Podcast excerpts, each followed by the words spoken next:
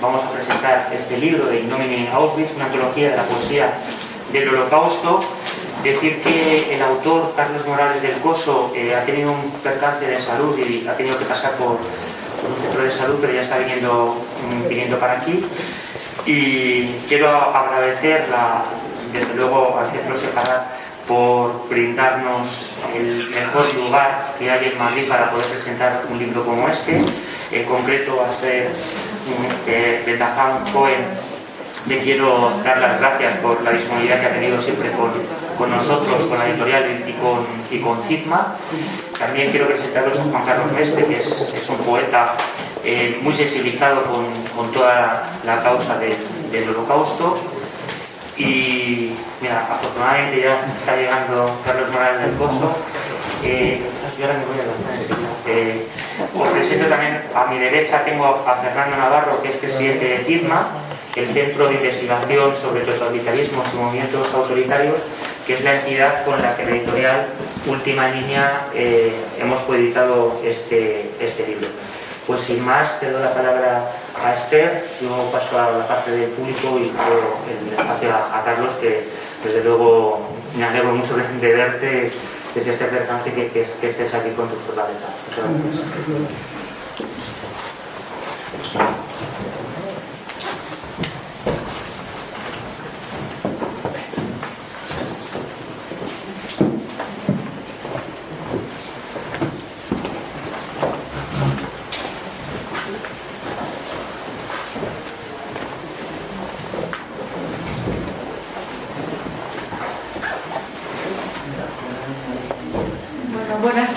bienvenidos a Centro Separar Israel. Eh, como saben, una institución del Ministerio Exteriores, Comunidad de Madrid y Ayuntamiento de Madrid. Como han venido pasando por toda esta exposición, este momento hemos querido, precisamente en estos días, presentar este libro, que es Sinónime de Auschwitz, que es un libro que tiene detrás muchos años de trabajo, de reflexión, de sufrimiento, de búsqueda, y que detrás además está el impulso de varias personas que lo han hecho posible. Tenemos aquí a Carlos Morales, que tras varios viajes a Israel, a Yad Vashem, sintió las voces de, estos poetas que le hablaban y quiso traerlas para nosotros. Y es la primera vez que se hace una antología como esta en el mundo entero y lo tenemos la suerte de estar en español. Hay detrás el trabajo de traductores, de gente que se ha esforzado en conseguir que esas voces puedan llegar a nosotros en nuestro idioma. Hay que agradecer también, por supuesto, a Gonzalo, que ha hablado previamente, que es el editor que hace posible que tengamos el libro. Y yo quiero decir que, antes de nada, leeros simplemente un breve poema de los que están en el libro, porque para todos nosotros es muy emocionante como Centro para Israel este trabajo de una voluntad puesta al servicio de la memoria y sobre todo de personas que, que, que han oído las voces de otro lado. No han tenido una relación directa probablemente, pero todos ellos han sentido vinculados con esta historia. Este poema es de Leopold Staff, se llama Tres Pueblos. Dice así. Tres pequeños pueblos, tan pequeños que todos cabrían en uno solo. No están en el mapa. Fueron destruidos durante la guerra, porque en ellos vivía gente que trabajaba duro, gente que amaba la paz. Oh, tibios, indiferentes hermanos, indiferentes hermanos, ¿por qué ninguno de vosotros busca esos pueblos? Qué pobre es el hombre. Qué pobre es el hombre que no hace preguntas. Yo tengo la suerte de compartir la mesa con hombres que hacen preguntas. Cuando uno pasa cerca de la historia del holocausto, se pregunta dónde hubiera estado yo en ese momento. Desgraciadamente, muchos de nosotros sabemos dónde hubiéramos estado.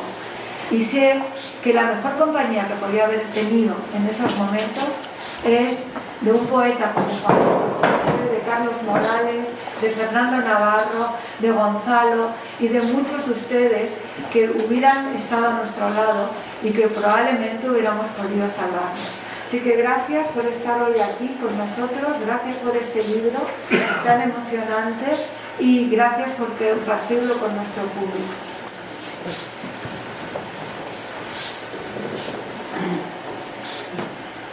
Muchas, eh, muchas gracias, Esther. ¿Lo tengo conectado? No sé si ¿se oye bien? Muchas gracias, Esther, muchas gracias a la Casa Separada y por supuesto muchas gracias a las personas que nos, acompañan en este acto, que para mí, en lo personal, probablemente sea la, presentación que estoy haciendo con, más ilusión en, toda mi vida, de las, de las que he tenido en el pasado. Por muchas, por muchas razones. Una porque Carlos es una persona a la que aprecio y respeto enormemente y la segunda, y no menos importante, porque este libro, como adelantaba Esther, es, un, es una auténtica maravilla. Es un libro, es un libro que duele, hay que reconocer que es un libro doloroso de leer, pero al mismo tiempo, incluso para quien no esté familiarizado con el lenguaje poético, como es mi caso, eh, es un libro que consigue extraer del, del dolor terrible, de lo que supone genocidio, de lo que supone el exterminio masivo de familias enteras, de vidas enteras, de, millones de futuros, ¿no? imposibles de saber que habría sido, ¿no? de, estas personas hubieran crecido, ¿no? como estos hermanos que tenemos en, la portada, ¿no? y que Carlos insistió en que tuvieran el, protagonismo ¿no? que tienen en la portada de nuestro libro les quedaban escasos días de vida ¿no? cuando se les hizo esta, fotografía. Pero ya digo que siendo, siendo un, libro que al final lo que hace es un compendio de poemas relacionados con la SOA, con la catástrofe, si lo traduciéramos al español, eh, con el genocidio, del dolor se extrae, se extrae belleza. De estos poemas que, insisto, que, que hieren el alma, porque es inevitable no, no sentir dolor cuando se leen, pero por otra parte se extrae algo que me parece fundamental eh, y es lo que nos distingue como, personas, como seres humanos. Y es que incluso en circunstancias extremas como estas, a pesar de, la frase tan conocida ¿no? y tan manoseada de Adorno, ¿no? que era inconcebible la poesía después de, Auschwitz, ¿no? esto demuestra que, que la poesía es perfectamente concebible, no solamente después de Auschwitz, en el libro hay una lista importante de víctimas del genocidio que consiguieron sobrevivir, pero también es posible la poesía dentro del propio, dentro del propio Auschwitz, ¿eh? en sentido como genérico, dentro, dentro de los campos de exterminio. Y, y son poesías, en, en, la mayoría de los casos, y a mí es una de las cosas que más me ha sorprendido y más me ha emocionado del libro, en las que, en contra de lo que yo hubiera imaginado, tratando de empatizar y de ponerme en el lugar de las víctimas, por más que es imposible, por mucho que investigues, por mucho que indagues en el, holocausto, nunca te puedes poner en el lugar de las víctimas, puedes imaginar algo parecido, pero nunca puedes saber lo que realmente sintieron. Eh, yo imaginaba que los sentimientos que, iban a tener, la mayoría de ellas, eran sentimientos de odio, sentimientos de venganza, sentimientos de eh, si sobrevivo pagarás. Y esto evidente porque es un sentimiento humano. Yo, personalmente cuando trato de imaginar qué habría pensado en el supuesto de salir, eh, probablemente este es lo que, lo, que, lo que recorriera mi corazón. Pero sí, en cambio, en estos poemas lo que se transmite, lo que resuma, es bonomía, es, es, generosidad, es amor, por supuesto, a la vida, es mm, un amor a la familia, un afán que se repite en innumerables de las víctimas de, la SOA, un afán por conservar sus nombres, siendo el nombre, al fin y al cabo, lo que va a perdurar de, nosotros cuando ya no estemos. El nombre no es el nombre, no es un nombre, no es un apellido, es toda una genealogía de ideas, de ilusiones, de obras ¿eh? más o menos llamativas, ¿eh? es lo que eso supone vivir el sentimiento que se trasluce de estos poemas, insisto, aparte del profundo dolor, porque cuando estás leyendo los poemas no puedes ignorar lo que ha ocurrido con los poetas. ¿eh? Una parte muy importante de este libro, y yo creo que valiosísima, es el estudio histórico que ha hecho el autor, Carlos Morales del Coso, que es prácticamente una tercera parte del, del libro, analizando pormenorizadamente las vidas de todos los poetas que aquí aparecen. Eso es fundamental. No se trata solo de leer un poema bello que se llama Lo Eterno. Estoy abriendo al azar porque empecé a marcarme algunos que me habían emocionado más y al final dejé de hacerlo porque los iba marcando todos en el, en el, libro. En todos encuentros belleza. Pero el trabajo que ha hecho Carlos Morales hoy con nosotros de rastrear las vidas de estos poetas, unos muertos, en el año 44 la mayoría, prácticamente a punto de terminar la guerra. aguantaron todo el dolor y cuando faltaban solamente escasos meses, muchos de ellos murieron. ¿Qué, no habría salido de estas personas si hubieran seguido vivas 30, 40, 50 años, el tiempo que les quedase, ¿no? que les hubiera sido concedido? Eh, bueno, pues eh, yo ya digo, me siento muy satisfecho de haber escrito la introducción de este libro de Carlos, de haber facilitado el que lo publiquemos a través de nuestra, de nuestra asociación de estudios para los totalitarismos y me siento muy feliz y muy orgulloso de, estar hoy acompañándote, Carlos, con tantos amigos que tienes aquí porque realmente han venido por, por lo que supones tú y obra. Así que os cedo la palabra al señor Mestre.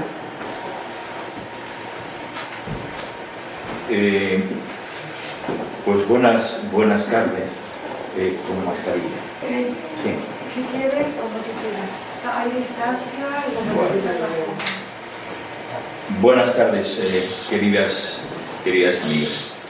Eh, yo no sé por dónde empezar, porque no hemos comentado cuál, era, cuál era la función que podía tener un poeta como yo en un lugar sagradamente laico como este. En todo caso, la, la función única que me corresponde es la, de, la del testigo, la de un testigo más frente a los ecos lamentablemente perdurables de la barbarie. Yo no sé si del dolor se puede extraer la más mínima belleza. Estoy sí convencido que del dolor se puede extraer la ilegal belleza de todo acto de resistencia que impone frente a la desmemoria y el olvido la categoría suprema de el imperativo categórico de la memoria. La sociedad está dividida fundamentalmente en dos tipos de personas. Aquellos que creen que los seres humanos somos responsables unos de otros y los que creen que no es así. Y además hay una tercera que es la que de aquellos que creen que no, somos, no solo somos responsables unos de otros, sino que somos responsables de la memoria de las víctimas, de aquellos que tuvieron que callar cargados de razón y de aquellos que en las amargas estratificaciones de la historia siguen siendo hoy materia del olvido. La vieja polémica de Adorno de si era posible escribir, seguir escribiendo poesía después de Auschwitz como ha dicho nuestro querido compañero de manera lúcida, no está hoy sobre la mesa. No está hoy sobre la mesa porque tal vez no se planteó nunca en esos términos, sino que fue mal entendida en los términos de lo planteado. La pregunta era otra. La pregunta de Adorno, el, el fondo ideológico, filosófico de pensamiento, era si podíamos seguir escribiendo poesía sin hacernos cargo de lo que suponía la Shoah sin hacernos cargo de los millones de seres humanos a donde había desembocado, ¿verdad? Por ejemplo, por ejemplo, la música de Wagner. Pocos, recuerdan que en 1850 escribió, escribió un libro que reescribió 20 años después el judaísmo y la música, que fueron los huevos de la serpiente que sembraron la estética demoledora que arrasó la intelectualidad y las mejores cabezas de aquellas generaciones. Pero bueno, a mí no me han invitado aquí para hacer juicios de valor, sino para leer, leer creo, alguno, algún poema de mi relación con el judaísmo y de mi, y de mi, sí, de mi condición de, de judío resistente frente al ejercicio del derecho al que yo no renuncio al resentimiento. Tenemos razones para el resentimiento, como existen también razones para el odio y existen poderosas razones para el perdón y para la misericordia. Pero existen razones para todo ello. El primer poema que voy a leer es uno de los últimos poemas que tal vez guarde relación abiertamente con el tema y que, y que como todo poema no debe ser explicado, sino sería la obra o el artículo de un periodista. ¿no? Se llama Crónica de la Edad Media y, dice así. Son los mismos que en la Edad Media tiraban piedras a los leprosos. Una cuadrilla de pendejos escucha a las valquirias a todo volumen. Son las mismas carcajadas de Berlín la noche de los cristales rotos. Van a lo mismo que iban en la Edad Media, a tirar piedras a los leprosos. Salen de casa. De mala manera abarrotan con liebres los trenes de mercancías. Cada mirlo de cementerio es una gota de lluvia y el agua, el agua ya llega al cuello. Los coros se han puesto en danza. Los enamorados de la tierra se abrazan por última vez. A esta hora en Belo Horizonte, bajando por la ladera hacia el mar, va Bartolomeu Bueno da Silva en busca de oro ante estos acontecimientos. Carlos Drummond de Andrade, cuyo corazón no es más grande que el mundo, está melancólico. Hace 30.000 años que las libélulas se han convertido en caballitos del diablo y que los erizos hablan en voz baja.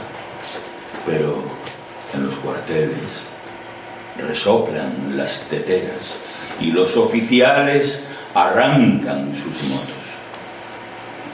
Los cisnes de cuello negro llevan una vida normal lejos de nosotros. Los perros levantan la pata sin avergonzarse en cualquier esquina. De acuerdo al historiador Plutarco, en época de Julio César, cuatro millones de personas fueron vendidas como esclavos. Cuando los relojes comenzaron a girar, los mercaderes encontraron la fórmula perfecta y los emigrantes y los pelícanos cruzaron el mar de las preocupaciones para alquilar un piso pequeño. Durante varios siglos, la dinastía Tang se zampó a 35 millones de seres humanos. En un milenio, la Europa católica acabó con las existencias en todas las excavaciones de sueños. Hace rato que Cristóbal Colón ha regresado de América y la noche de San Bartolomé Catalina de Médicis se quita la máscara para saludar a sus príncipes. Durante el invierno siguiente, los viajeros llegan a su destino la quinta sinfonía del opio se extiende por el imperio chino. En los cuarteles resoplan las teteras y los oficiales engrasan sus motos.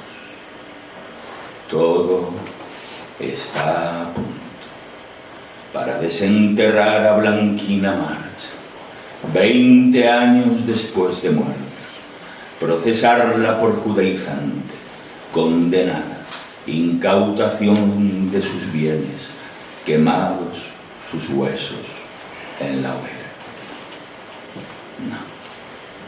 No, no son las huellas del lobo que lame la mano del hermano pequeño. Son los mismos que en la Edad Media tiraban piedras a los leprosos. La mancha de Leopoldo II, rey de los belgas, Josecito y Adolfo, aspirantes al título de peso mosca, los mismos. los mismos malnacidos que arrojan propaganda desde los helicópteros.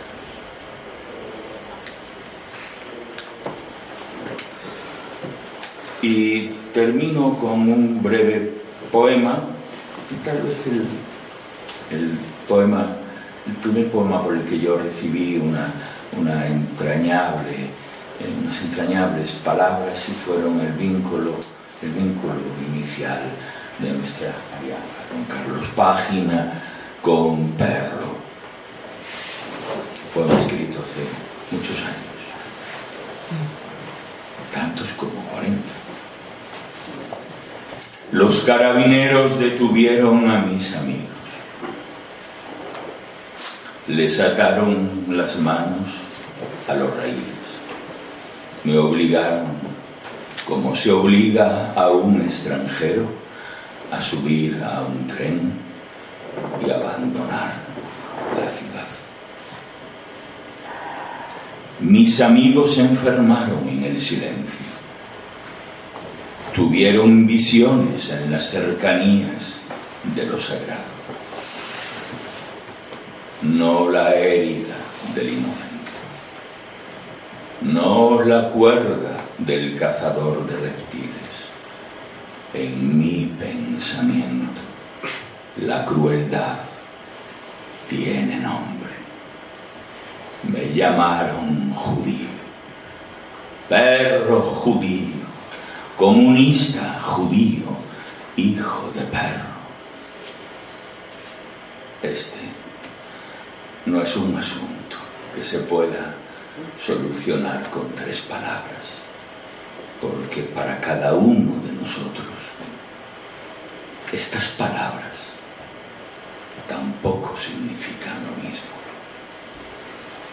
Yo he tenido un perro He hablado con él. Le he dado comida. Para alguien que ha tenido un perro, la palabra perro es fiel como la palabra amigo. Hermosa como la palabra estrella. Necesaria como la palabra martillo.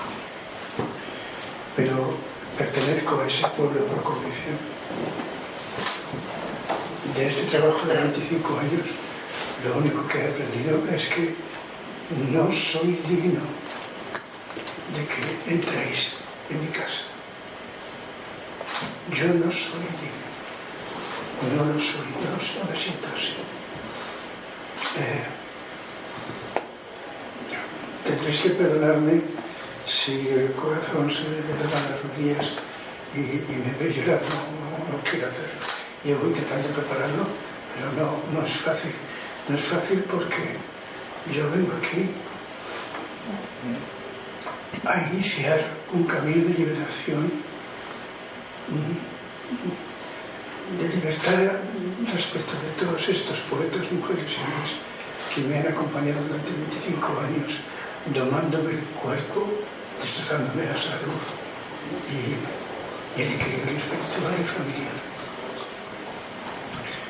Lo he hecho solo por amor aunque siga diciendo que no soy digno de que entréis en mi casa.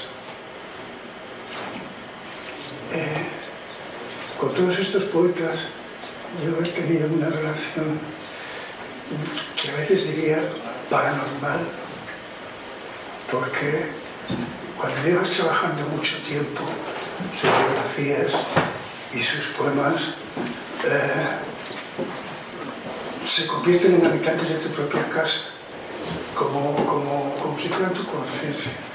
Cuando yo eh, decía, ya no puedo más, me voy a retirar de esto, no puedo seguir con esto, esto es una carga que me excede. Entonces yo sentía muchas veces, muchas veces, a Miklos Radnoti, que era un hombre espigado y muy alto, y a, a una poeta muy menuda que se llamaba Else Wheeler. Los veía en, mi, en los pies de mi cama. Los sentía, sentía el, el peso. Y me decían, nos mataron los nazis, luego nos mataron los comunistas, y ahora vas a venir tú y también vas a matar con el olvido.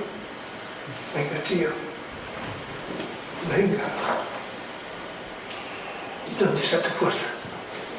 Y así siempre se han pasado en ese sentido conmigo. Eh, también vengo a, a ofrecer a Jerusalén lo que nunca le debió de ser arrebatado, la voz de sus hijos. Yo no soy un desenterrador, ni, ni me he metido aquí por la morbosidad de la muerte, sino todo lo contrario, con la grandeza de la vida, porque tengo, yo tengo un amigo que se llama Manuel Sal, que es kurdo, y que me dice, es que tú te has pasado eh, eh, todo este tiempo eh, sujeto en los bordes del abismo. Y es verdad, he visto, he visto los ojos del animal oscuro, del totalitarismo que todos llevamos, de hecho todos, todos, aquí no se. Pero esa, esa oscuridad, esa maldad, actúa como pivote fundamental para que te des cuenta del valor de la bondad. Porque aquí hay mucha gente que es que uno se tiene que quitar el sombrero dice, Dios mío, ¿cómo podré, llegaré yo alguna vez a tener que hacer esto? ¿Tendré valor de hacer esto?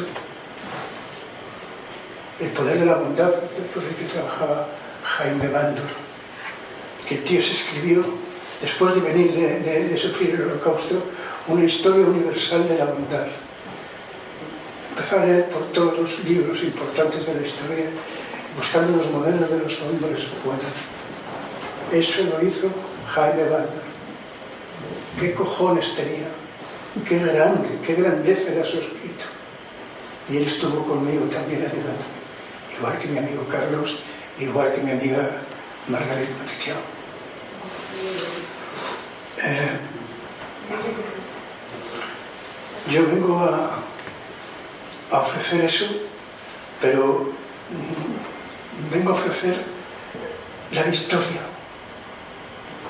porque hubo seis millones y medio de muertos, pero hubo muchos que sobrevivieron, que están vivos, y esa vida, esa vida, es también el cimiento sobre lo que debiera ser la nueva imagen, la nueva realidad de una, de una Jerusalén basada en la vida, en la bondad, en la coexistencia.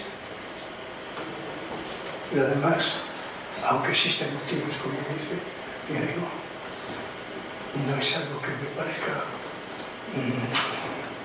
No, no, estoy por esa, sobre la labor de, del odio y del rencor y todo esto.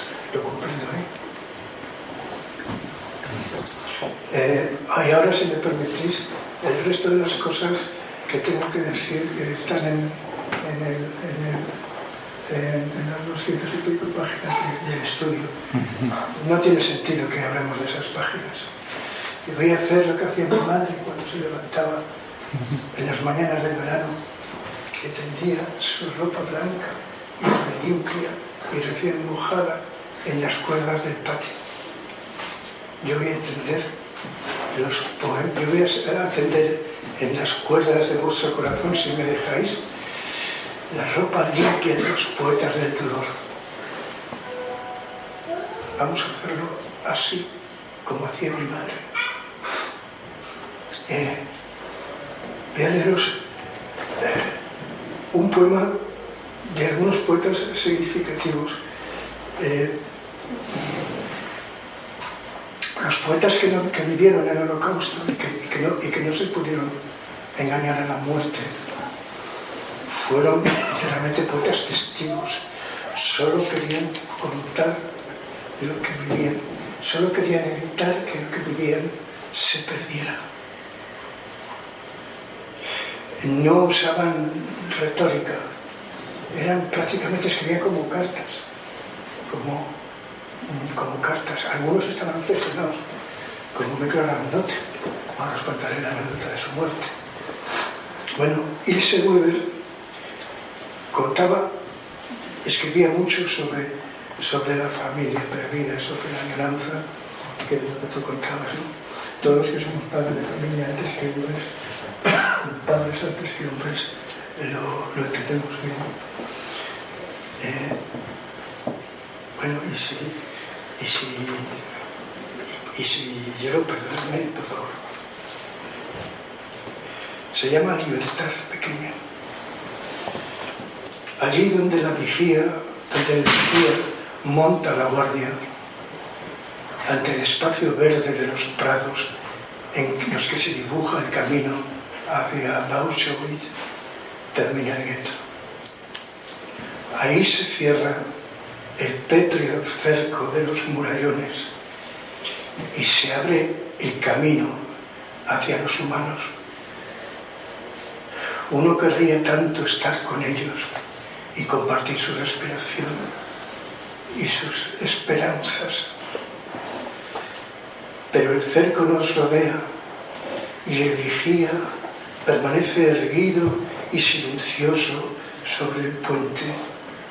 Nosotros, como mendigos pobres y quebrantados, solo suplicamos con los ojos un poco de pan.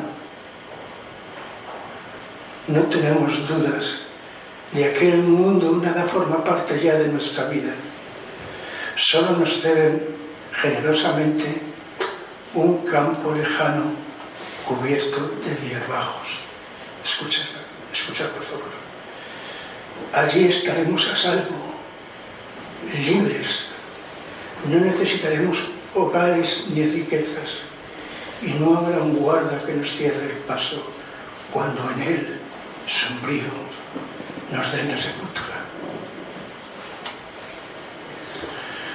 Eh, outro poeta que merece la pena pronunciar su nombre muy alto era, era Mico Arnott. Este hombre estaba obsesionado con la escritura. Entonces, y por todos sitios se guiaba a escribir copias y los entregaba a los amigos por si a él le pasaba algo, que se recordaran que, eso fuera testigo. Y, y, una de las veces, en, en, la última marcha forzada que tuvo que soportar, se puso a escribir en la misma marcha.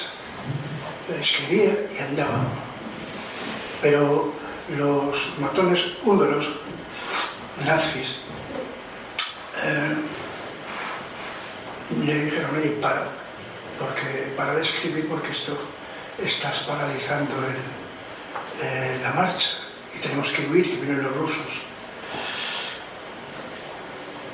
Mm. Él no hizo caso, entonces lo pararon en seco y, y con otros 20 todos cavaron una fosa común y a él le metieron como a esos otros 20, un par de tiros en la nuca. Y ahí se quedó encerrado, enterrado con su gabán, el gabán que le protegía del frío. Y un día, un año después, eh, llegaron unos agricultores hambrientos que se habían enterado de que ahí había una fosa común y, lo, y, y, y le abrieron la fosa para hacer ver lo que pudieran encontrar, que pudieran vender para poder comer. Entonces encontraron eh, el cuerpo podrido ya de Miklos Ragnotti. Supieron que eran Miklos porque dentro del gabán estaba el cuaderno que iba, en el que iba escribiendo los poemas del famoso cuaderno de en el que se ha publicado una edición en Argentina. Eh, eh, luego,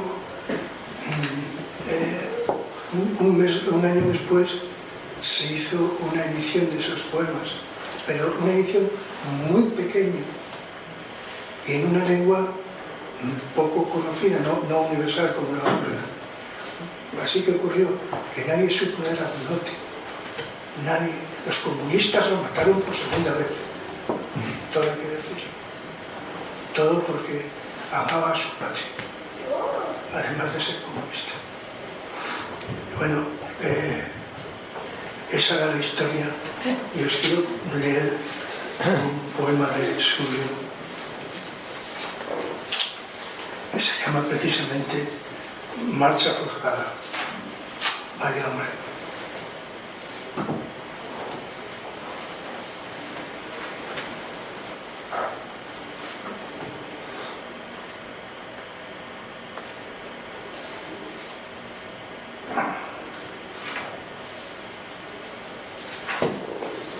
Este poeta me persigue continuamente.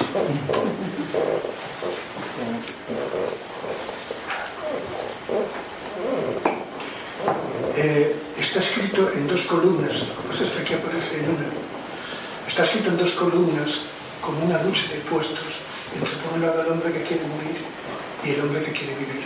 El hombre que se acuerda del pelo de su esposa y el hombre que busca una muerte más sabia. Ahí hay una, una dialéctica. Dice, está loco el que, habiéndose desplomado, se levanta y reanuda el paso, y como un dolor flotante mueve tobillo y rodilla, y retoma la marcha, como llevando veladas, y en vano lo llama la cuneta, no se atreve a quedarse, y si preguntas por qué no, quizá conteste aún que una mujer le espera y una muerte más sabia y más hermosa. Pero está loco el infeliz, porque allí, sobre los hogares, hace tiempo ya que solo el viento ha abrasado remolino. Se ha vencido la pared de la casa, el ciruelo se tronchó y el viento eriza el vello de la noche vernácula. Oh, si pudiera creerlo, que no solo llevo en mi corazón todo lo que aún vale la pena y hay que hay un lugar al que volver, si aún existiese, y como antaño en el fresco y viejo porche zumbase la pacífica abeja, en tanto se enfría la confitura de ciruela y el silencio de los fines del verano tomase el sol en los jardines sombríos, el silencio de los fines de verano. Qué. Entre el follaje de los frutos desnudos se meciese y Fanny me esperase rubia ante el seto bermejo y escribiese sombras lentamente la lenta mañana. Pero sí es posible todavía. La luna hoy luce redonda. No sigas andando, amigo. Repréndeme a gritos y me levantaré. Quería, quería vivir. Eh, hay una, hay, una cosa muy interesante. Eh, una de las cosas que más me ha interesado es la visión que los poetas tuvieron del holocausto. Ya hemos visto que, que la mayoría de los poetas que murieron creían que era un genocidio similar a los de, de los prólogos del siglo XIX, que no, que no respondían a un inquina especial a, al- o sea, que, que afectaban a los judíos. Eh, en el mundo, eh, los, los- los poetas que sobrevivieron, que cargaron con, con esa grave responsabilidad de seguir vivo después de que hubieran muerto tanta gente, eh, sí lo pensaron. Lo pensaron y, hubo poetas de todos los tipos, respuestas de todos los tipos. Paul Celan eh, escribió un poema que se llama Ténebre, que es un lanzazo salvaje contra el costado del cristianismo.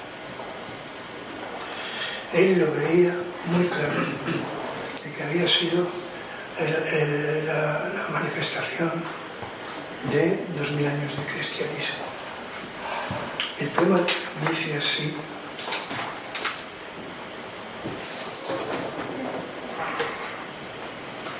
fue interpretado, mm, lo, introdujo eh, Julio Clemente Hurtado en la primera obra de teatro que se escribió en lengua castellana sobre, sobre el holocausto. Eh, no sé si está aquí Julio, pero me gustaría, si está, darle un abrazo. Fue el primero que lo hizo entre nosotros.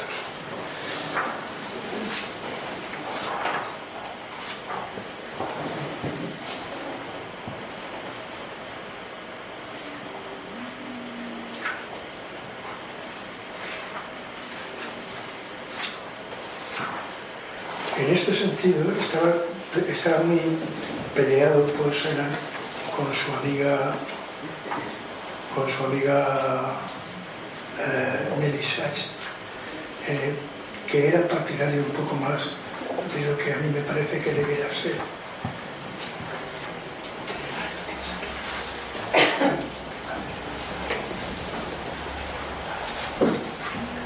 Este, eh, se llama Tenebra y fue incluido en la obra de Guantes de piel Eso me gusta decidirlo porque conozco al autor y porque era muy joven cuando lo escribió, en el año 78, y cuando la representó por primera vez. Imaginaros, por favor, cerrar los ojos, imaginaros que estáis en un valle sombrío, como en la guena, y y que al fondo veis como una luz que se elimina al fondo encima de una colina y que vosotros formáis parte de, los, caminantes judíos, de las almas vuestras, que vais a hacer algo. Cerrar los ojos, por favor. Página 345, para el que tenga el libro. 345.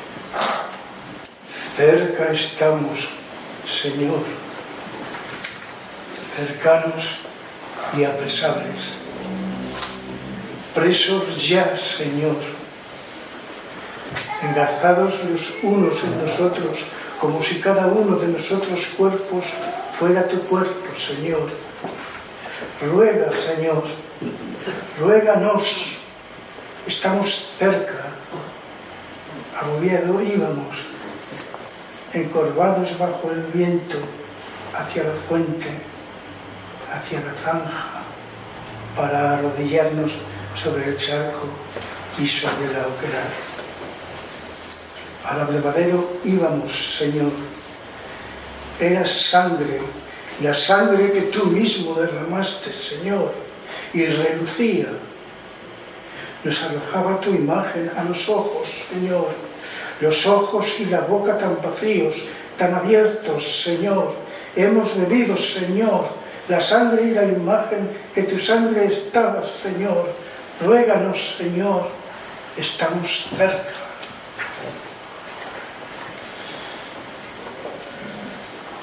De nada vale que la historia haya demostrado que no tuvo nada que ver, eh, eh, digamos, los orígenes de la religión eh, cristiana con, con el el desarrollo de eso. De nada, o sea, ven problemas de estos, te quedas, en fin. Eh, ¿hmm? Bueno, eh, eh, he pedido a unos amigos que están aquí, como yo me encuentro con, la, con el mal aquí en los comunes, que me acompañaran para leer dos poemas que yo iba a leer. Uno de ellos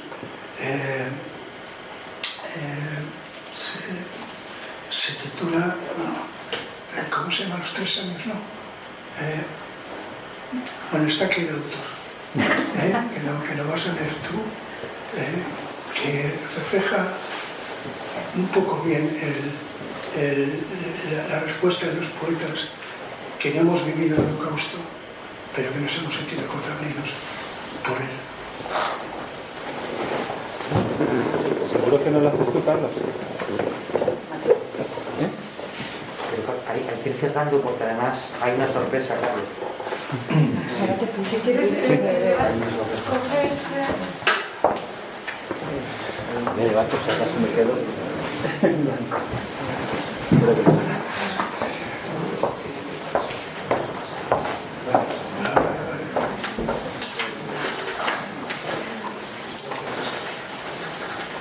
Se llama, se titula, se titula El tercer día. Es, es, de verdad, es impresionante.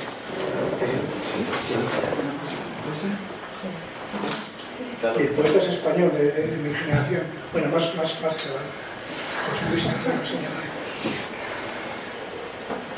El tercer día no vendrá de la razón.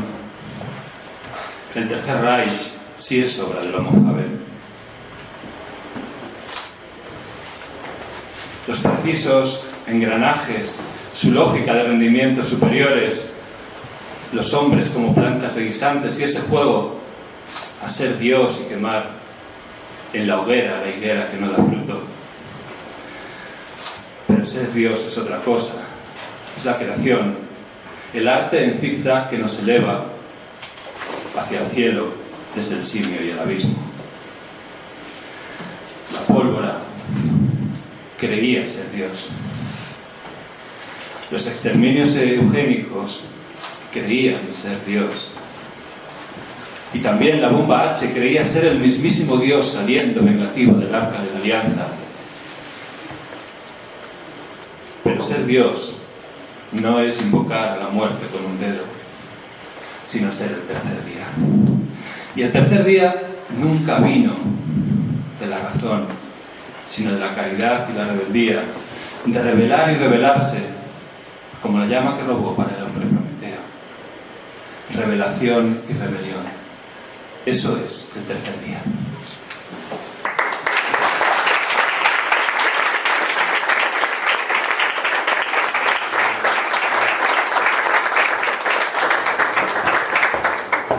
conocido, porque esto, no se acaba nunca. Recuerdo a mi amigo Julio González, que pasaba poetas, otro dije, para ya, yo tengo que parar esto, tengo que cerrar esto. Pues esto, esto no se acaba nunca. Hace unos días conocí a, a una, eh, a una mujer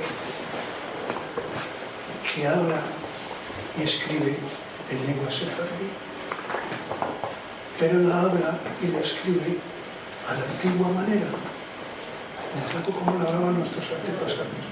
Es algo religioso escucharla. Aparte de eso, es cantante, es, eh, dirige, dirige un programa de radio desde hace 35 años que. Es el único que se emite en y combina la recuperación de la lengua sefardí con eh,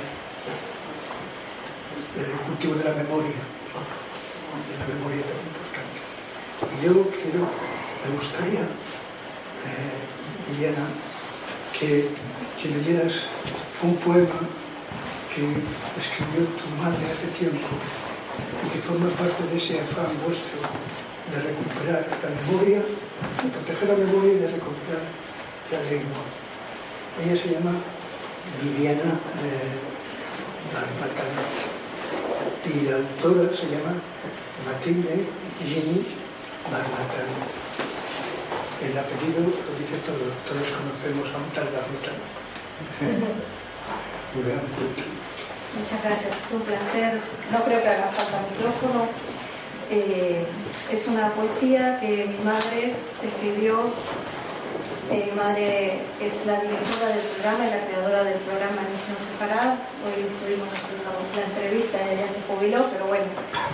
Eh, nosotros somos sefardíes y parte de nuestra familia materna fue exterminada en, en los campos de concentración.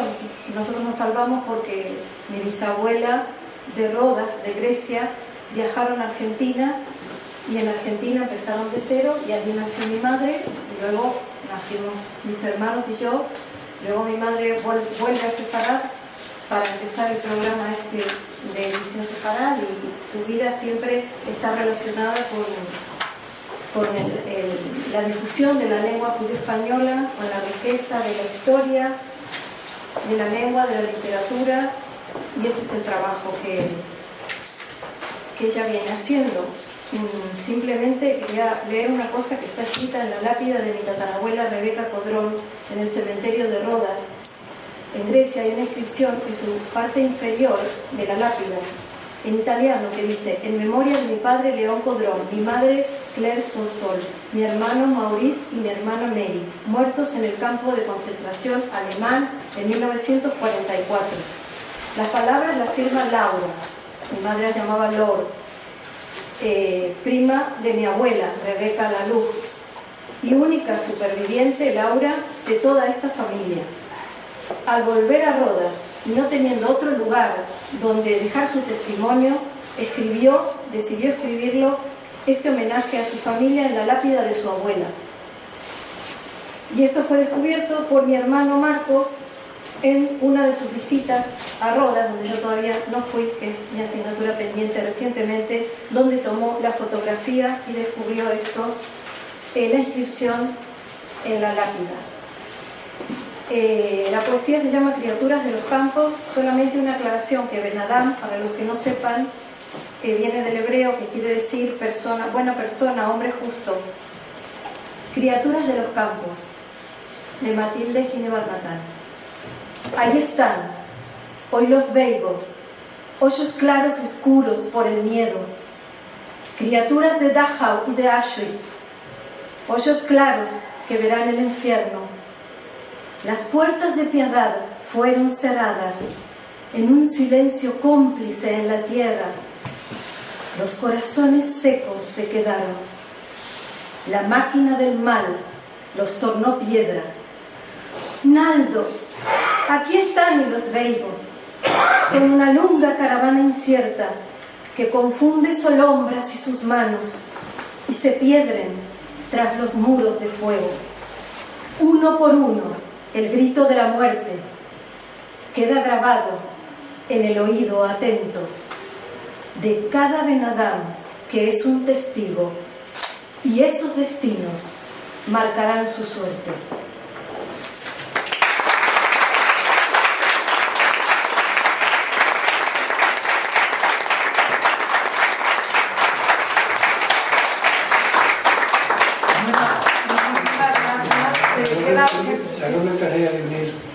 recuperación de la memoria de, dentro de la catástrofe y la recuperación de la lengua.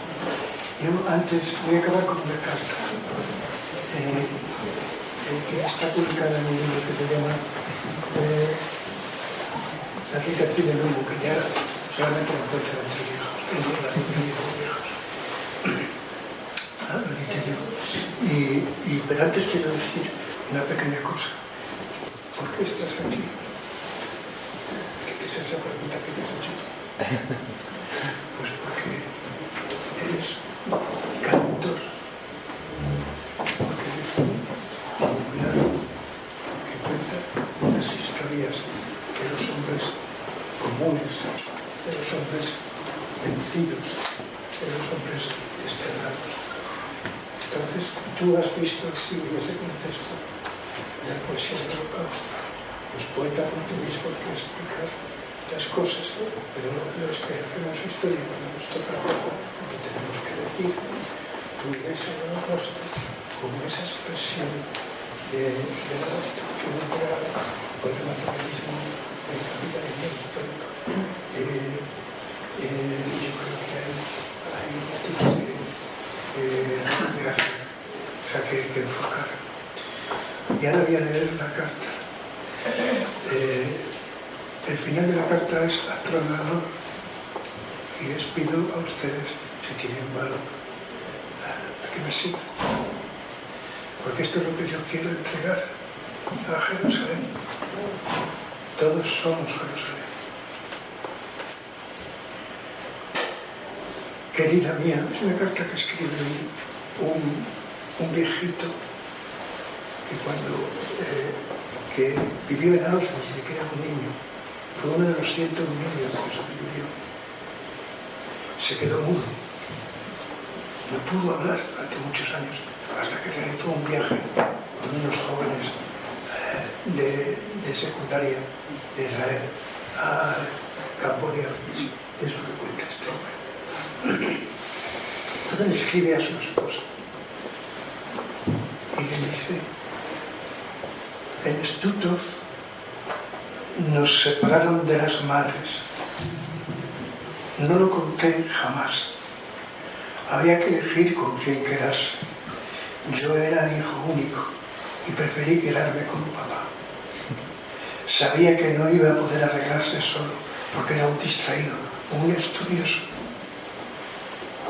Yo era grande, tenía entonces 11 años y entendía que debía cuidar de él. Pero después de dos semanas en el tren también nos separaron. Fue como si me echaran el peso del mundo encima. ¿Veis esa imagen en un niño? Como, como, como este de Sísifo subiendo una montaña. Fue como si me echaran el peso del mundo encima. Me cerré, me quedé encerrado en mí mismo. No me interesó ya nada. Sentía que todo se había terminado. Tenía miedo. Mi ser estaba desnudo, solo, fragmentado. No deseaba nada, nada, nada. Después me desperté a la fuerza y me convertí en una especie de bestia, un instinto vivo, un caballo con el, con el yugo al cuello, arrastrando cadáveres a los crematorios. Hurtaba comida, robaba de todo. ¿Cómo pueden los padres hacer algo así? ¿Cómo pueden abandonar a un niño solo? Recién ahora, últimamente, me sigo preguntando eso una y otra vez.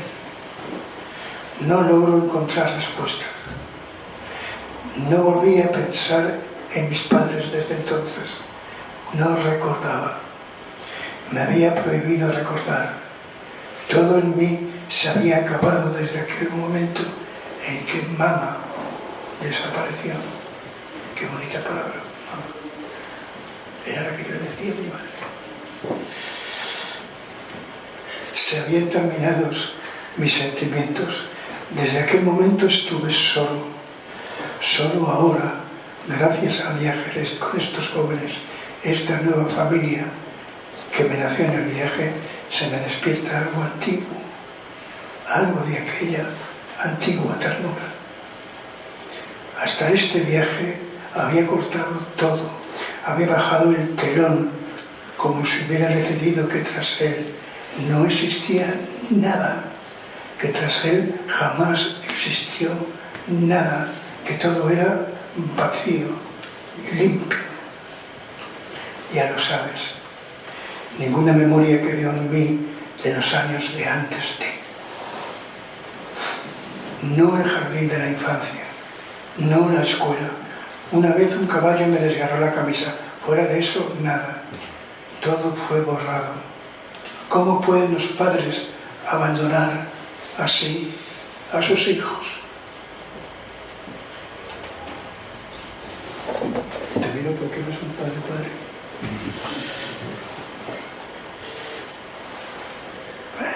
Eh, hubieran podido huir conmigo si lo hubieran pensado a tiempo. No es así. A Israel llegué para volver a empezar. Guardé silencio. No tenía nada que decir. ¿Quién me hubiera creído? Una vez, mientras viajaba en un autobús, iba sentado a mirar a una muchacha que me preguntó qué era ese número que llevaba grabado en la mano. Le dije que era un número de teléfono que había anotado para no olvidarlo. Y ella se lo creyó. Como bien sabes, no he vuelto jamás a este lugar desde que me separaron de mis padres. Por primera vez todo volvió. Recité la plegaria del. Pronuncié la palabra mamá. Por primera vez, al lado de todos, dije mamá, mamá, mamá. Y lloré, vencí, gané, mamá, estoy vivo. Y lloré, y todos lloraron conmigo, todos lloran conmigo ahora, mamá. Estamos vivos, vivos, vivos. Estas son personas que he podido entender en este el tendedero. Y este relato hermoso. Gracias.